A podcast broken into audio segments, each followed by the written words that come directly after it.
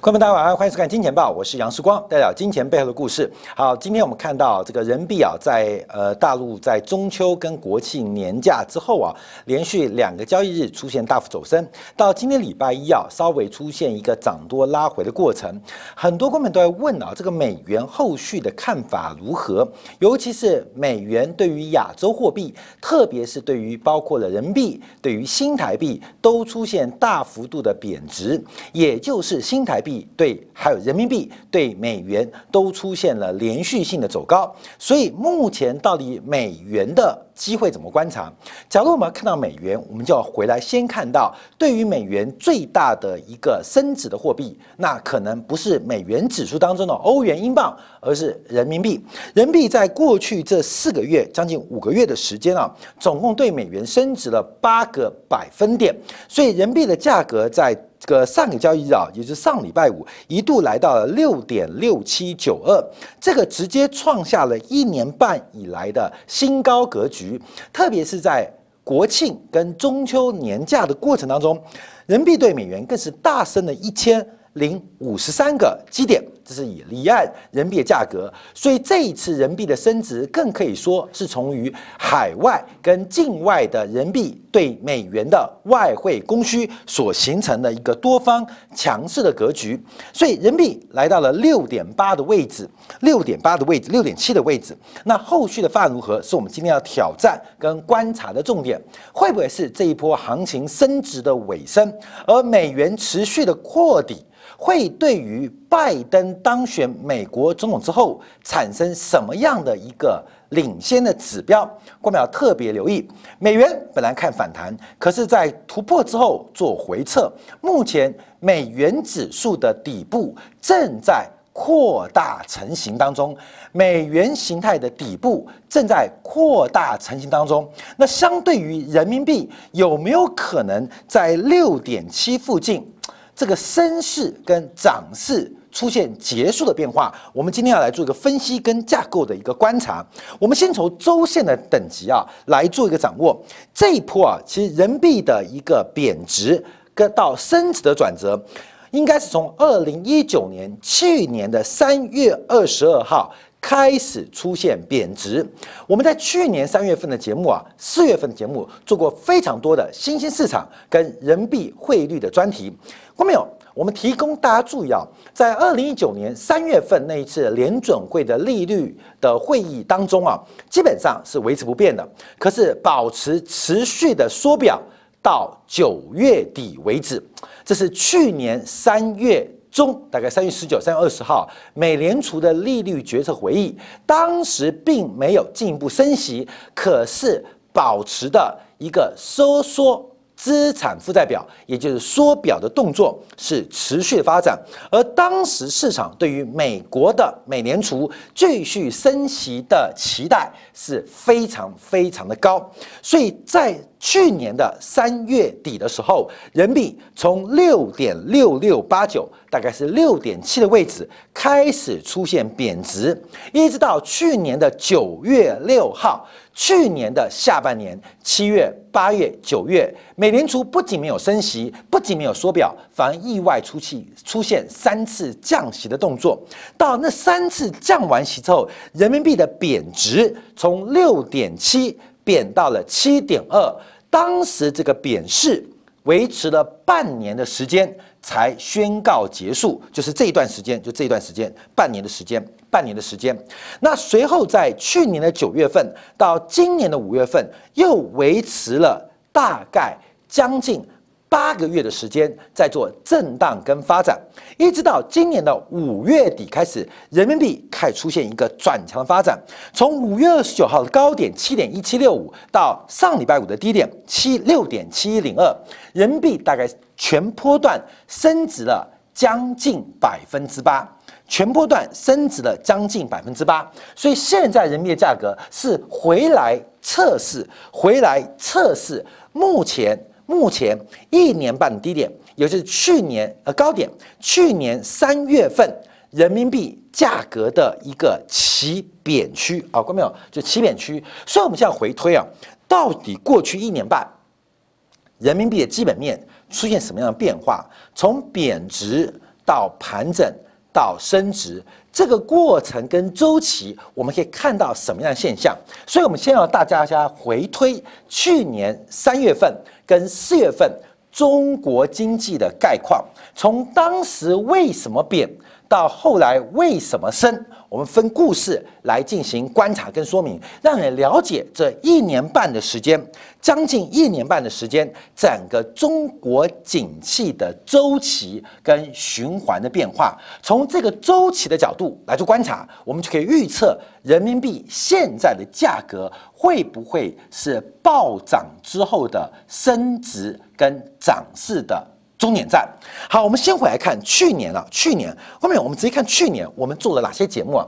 去年四月十九号，在美联储继续加快缩表，而华尔街市场预期美联储会继续升级的背景当中，在去年四月十九号，中共中央政治局会议。做出了几项重要的改变跟变化，这在去年四月十九号我们的节目，第一个他特别提到了结构性的去杠杆，结构性去杠杆，在去年四月十九号我们做节目的时候，我们对比的是前两次的中共中央政治局会议，并没有提到。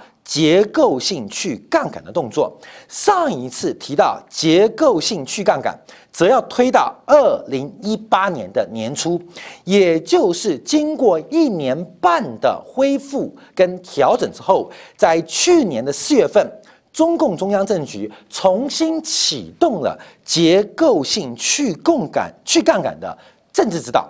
另外提到加快金融。供给侧的一个改革现象，好，改革动作，这是去年人民币起贬的时候，起贬时候再强调哦，六个月的贬值，八个月震荡，再经历六个月的升值，人民币完成了一个周期的发展。人民币完成了一个完整周期的动作，那下一个周期是继续延续人民币升值的发展吗？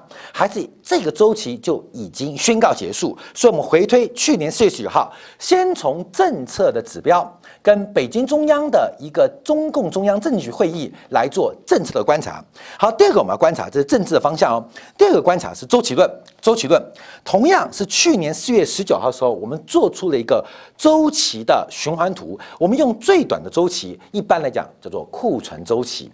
这个库存周期啊，很巧妙的，一般来讲就是一年半到两年半完成一个扩张顶峰收缩再转折的过程。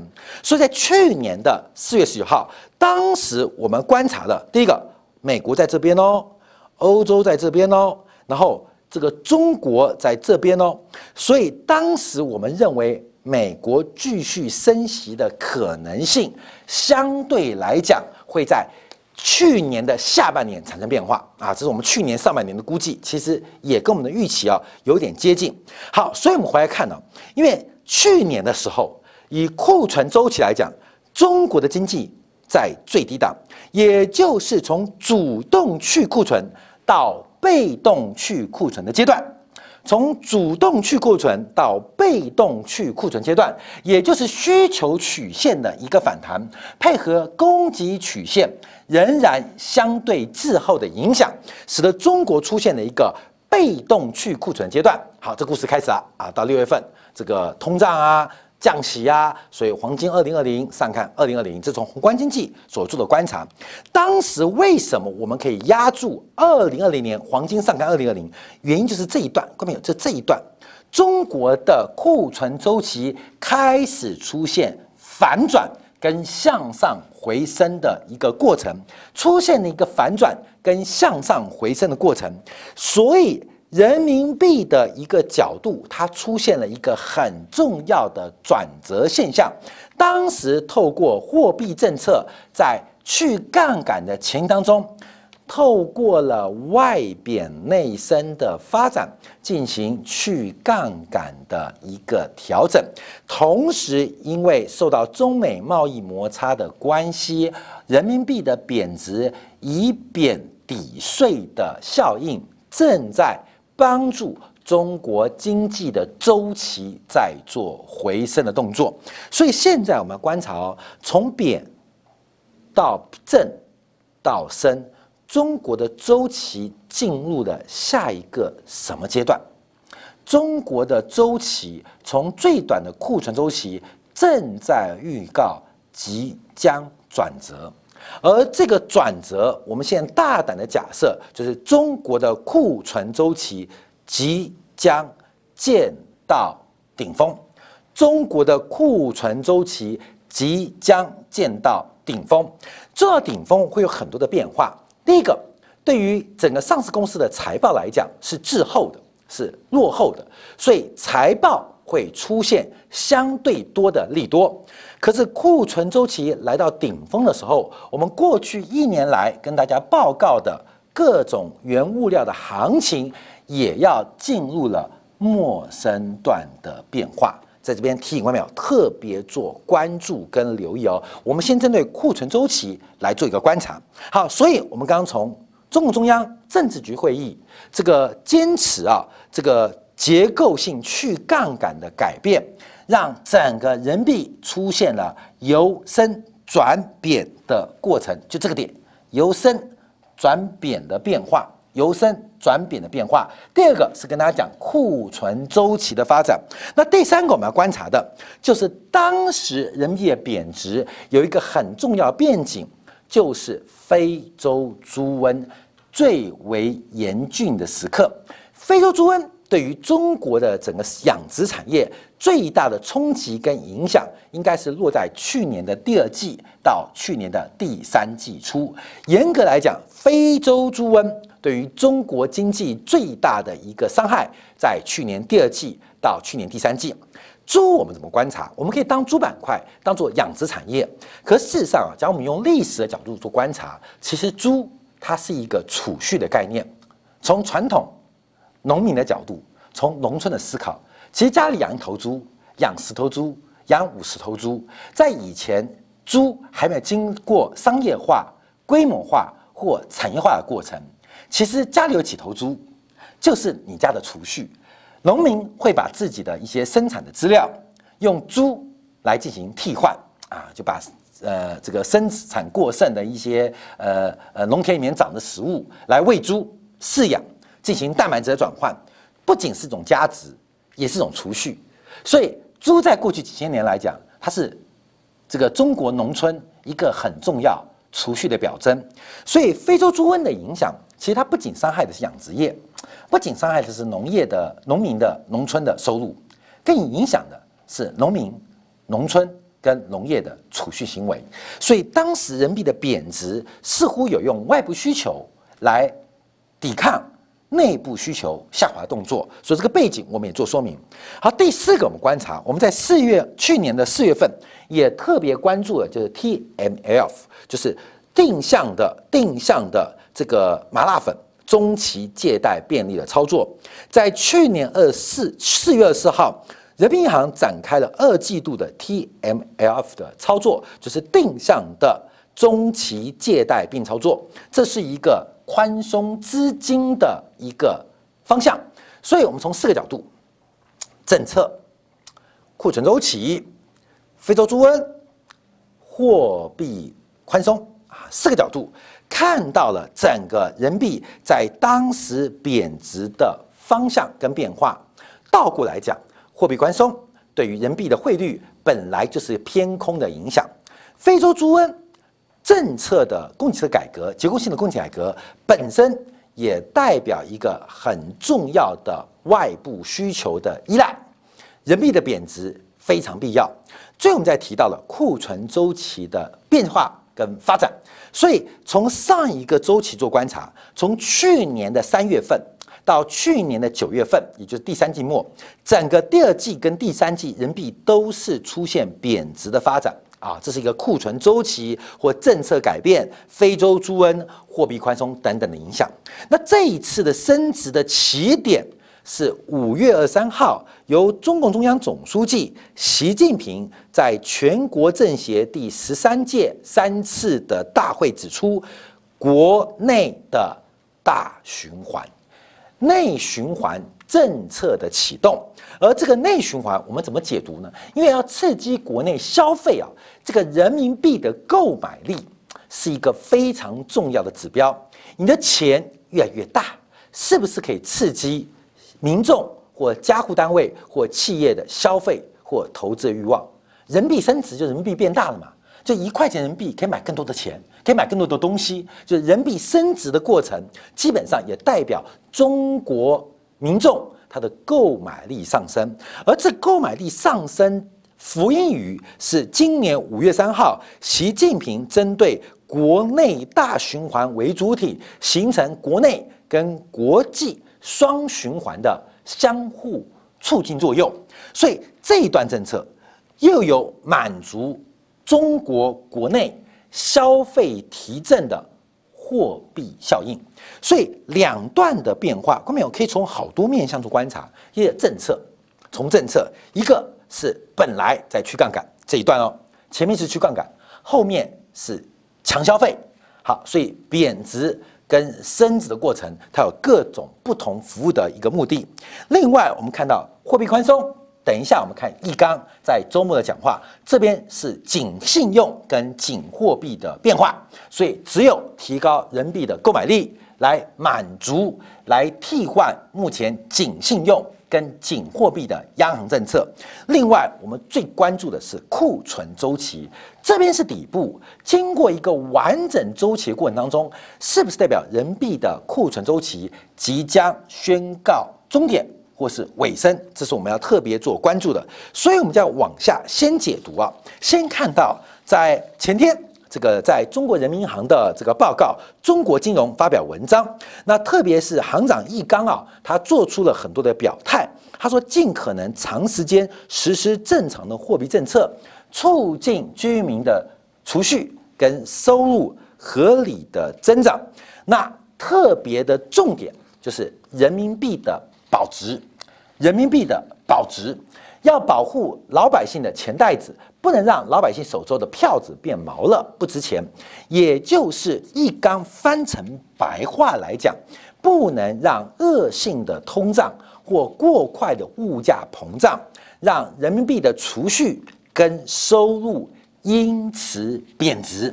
啊，不能让这个要保护好老百姓的钱袋子，不能老百姓的票子、票子、钞票变毛了，变毛就不值钱了。所以通货膨胀。通货膨胀要避免影响到居民的储蓄跟收入的购买力，好，这是易纲在最新的一个讲话。所以货币政策跟每个家庭企业都息息相关，所以他特别提到要保护好老百姓的钱袋子。那另外提到就是保护物价水平的总体稳定，总体稳定，坚决不搞大水漫灌，位于经济保持在。潜在的产出附近，减少经济波动。最近啊，有一种讲法哦，中国的政府担心失业，美国的政府担心通膨。中国的政府担心失业，美国的政府担心通膨。这个故事或这个论点会被反过来，中国比较担心通膨，比较相对美国比较担心失业。有人认为，中国习近平政府现在担心的是失业，相对了，相对比较担心失业。美国的川普政府比较华尔街比较担心通膨，比较担心通膨。可事实上会反过来，中国的政府相对之下比较担心通膨，美国的政府拜登新政府比较担心失业。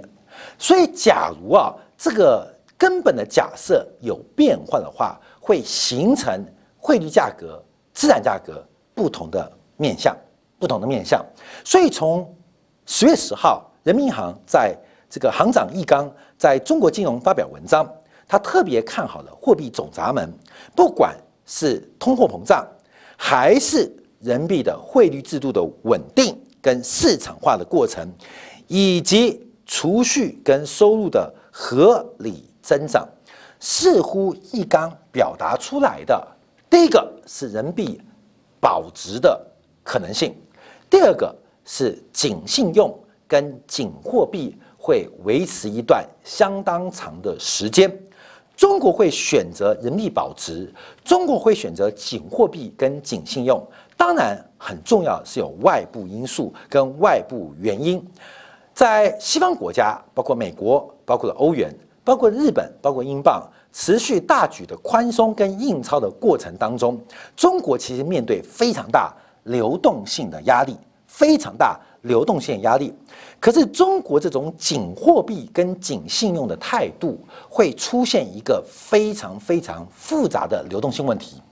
全球的央行只有中国央行宣誓要保持住。货币的购买力，全球主要央行只有中国的央行宣誓要稳定住货币的购买力，也就是中国的物价膨胀，在人行的观点当中是摆在第一任务，摆在首要的布局当中。所以，中国目前观察，以人行的视角，稳物价会比。稳就业来的更重要，稳物价，甚至保留了货币政策的预留弹性空间，可能会比就业发展更重要。更重要，为什么？因为二零二一年面对的潜在风险，都逼迫着中国人行必须要多留一点工具在手上，来进行一些这个操作来操作。所以啊。人民币变成一个很特别的货币，什么货币啊？看到没有？就是因为人民币宣示保值嘛，全世界现在资产荒嘛，大家很担心通胀，又担心央行不负责任印钞票，流动性大举的释放，使得我们钱越越薄。可是人行不断不断的宣告，不断不断的宣示，尤其是易纲在十月十号的讲法，跟欧美西方的央行政策刚好相反，反而希望。货币的购买力能够维持，希望物价的发展能够稳定。这跟美联储、跟日本央行、跟欧洲央行刚好相反。他们希望物价能够提高，随着货币购买力的降低，同时减轻了名目债务的压力。啊，这是西方央行为了免解决债务问题的过程。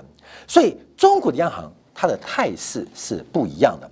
我们来看一下，虽然人行这种讲法，可是人民币仍然要主升。所以最新的说法就是在十月十号的晚间，在易纲文章面试之后，中国人行宣布了把外汇风险准备金率调降为零，也就是也就是加大了购买外汇的需求。提高了，提高了购买外汇的诱因，降低了抛售人民币的成本啊！这个动作要很注意啊！所以外汇准备金从百分之二十，外汇风险准备金由百分之二十降到百分之零，这是继二十六个月之前。这是人行大幅动作之后第一次反向做大幅调降。我们回归啊，到二零一八年的八月六号，当时人民币有比较大的贬值风险，当时有贬值风险，而人行把外汇风险准备金从零调到百分之二十之后，好，关面我们来看哦，这个数据有很大的改变。二零一八年的八月二十六号，关面就这个时候，就这个时候，就这个时候，关面这时候，这时候就人民币。人民币要逐贬，人民币要逐贬，在这个时候，当时啊是调高了外汇风险准备金，随后我们看到人民币就真的贬不动了，贬不动了。为什么？因为你要放空人民币的成本变高，你要进行买汇或投资外汇的风险变大，呃，这是商业银行的角度啊。所以当时在六点九附近，人民币就稳定了，就是贬势戛然而止。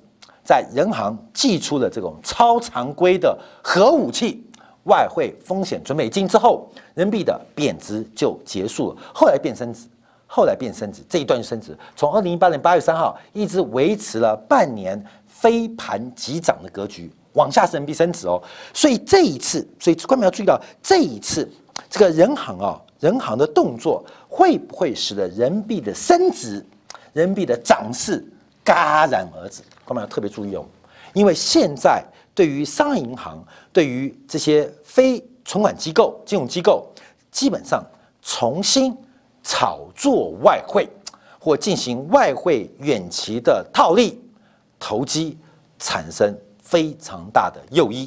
所以，各位要注意到，人行把外汇风险准备金率重新大幅调降，这对于外汇市场、对于商业银行外汇交易当中是一个巨大的震撼弹。对于人民币的买进可能没有影响，可对于外汇的持有跟抢进外汇提供巨大的一个机会啊！这个准备金调到零之后，就变成我们去想象，我们就简单呢粗暴一点呢。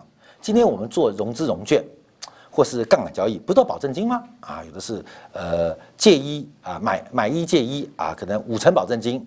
那商品期货保证金可能八个 percent，五个 percent。或三个 percent 三个点啊，都要杠杆。今天跟大家报告啊，我们粗暴一点啊，不精确啊，就是中国的企业或是经过这些交易商啊，交易商好，我们进入交易商，他们投资美元、投资欧元、投资日元，这粗暴一点呢，不精确啊，不用保证金，很刺激吧？你的杠杆在风险准备金趋于零之下，我再强调不精确啊，就是它可以无限大杠杆，无限大杠杆嘛。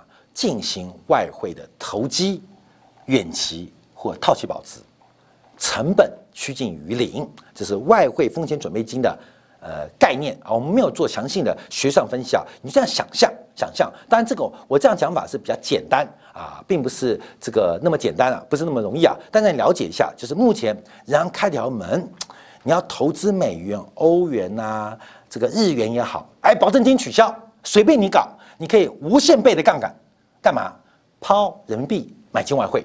你就这样去想象，就是一个中国人行大力做多外汇的一个政策发展。人家解读就知道，就人行呃放出一个利多，鼓励中国的企业也好，商业银行也好，非存款机构也好，干嘛去炒外汇？为什么？因为没有保证金啊！啊，你不做干嘛呢？这政策开出一个绿色通道。你就要去想象，所以上一次是调高，这次又调低。上次从零调高到二十 percent，啊，看没有？从无限杠杆变成这五倍杠杆，你这样去想象。现在从五倍杠杆又变成无限杠杆，你去想象感觉啊，就是今天买房子，这个银监会说自付款零，全额按揭、全额贷款，看没有？你想象哦，假如今天中国的银监会通过，中国买房子零首付。啊，可以百分之百贷，你觉得中国房地产会怎样？后面你懂意思了吗？就是无限放大杠杆，人行管外汇的，你就这样去想象，鼓励全十四亿的中国大妈、大叔、大姐、阿姨们，你们去炒外汇啊，保证金为零。啊，当然不是这个意思啊，不是这样直接那么粗暴啊，而是这个方向，这个方向，因为对于啊，呃，商业银行的外汇风险准备金，它会占用它的资本。所以把它调降为零，它等于是有个高度杠杆的释放，从五倍变成无限倍。啊！你这样去想象，你就知道，那全球的中国大妈、大叔们，他们现在做什么方向？人行给出了一个非常具体的方向，就是送你一个名牌，去勇敢的炒外汇啊！光明，这是一个很重要的观察。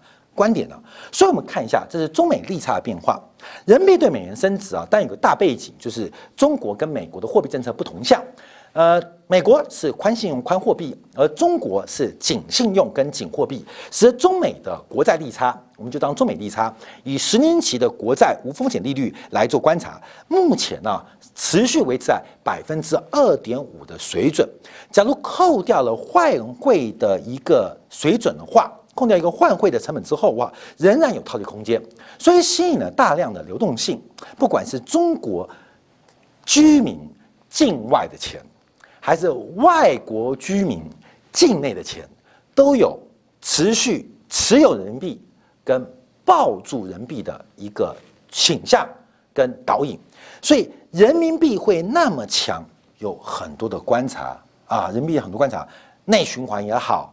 包括了库存周期见顶也好，包括了我们看到中美利差也好，你会看到很多的现象。而人民币会不会见顶，现在的几率非常高。人民币见顶是一回事，人民币见顶之后会怎样？人民币见顶之后讲，第一个，美元的多头正在酝酿吗？拜登在十一月三号入主白宫之后，美元的生态系会出现非常大的改变哦。啊，这第一观察哦，这个已经有很多的交易商开始压住，有的是压债券，有的是压美元指数。各位要注意哦，这个很多行情在酝酿。第二个，人民币指数、人民币价格假如见顶，代表中国中国的库存周期即将见到顶点。中国的库存见到底点，顶点啊，中国中国的库存这样底点，不代表美国，不代表日本，不代表欧洲的库存周期啊见到顶点啊，这这两件事哦。可是中国的库存周期要见到顶点的时刻，这叫做下一波的观察。所以目前我们看到这个人民币对美元，它的六点七是一个非常重要的长期的支撑，在上礼拜是突破来到六点六七九二，可六点七。会不会成为一个铁板价？就是短期人民币再升也升不过。另外，这个人民币的升值跟美元的反弹，它不可能并行并存。汇率是两国货币交叉的比率，所以人民币能不能续强，其实跟美元自身的价格含义也会有非常大的一个关系。今天人行在关键的时刻做出了核武器。鼓励，关没有？这是政策名牌哦。你要解读这个新闻哦，你要解读这新闻哦。这不是金钱豹给大家的名牌哦，这是中国人行给大家的名牌哦。啊，你懂吗？中国银监会宣布把中国房地产贷款的限制大幅放宽，零首付。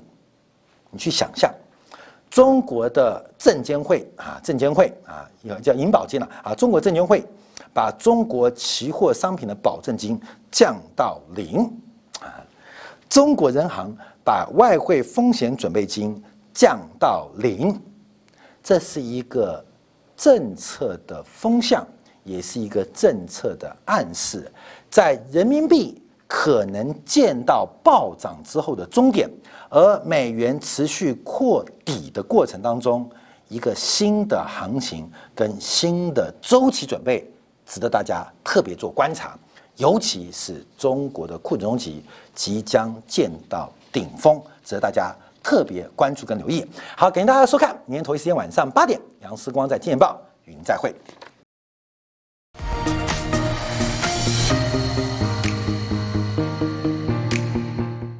假如喜欢以上影片，记得订阅、点赞、开铃铛，已经关注我。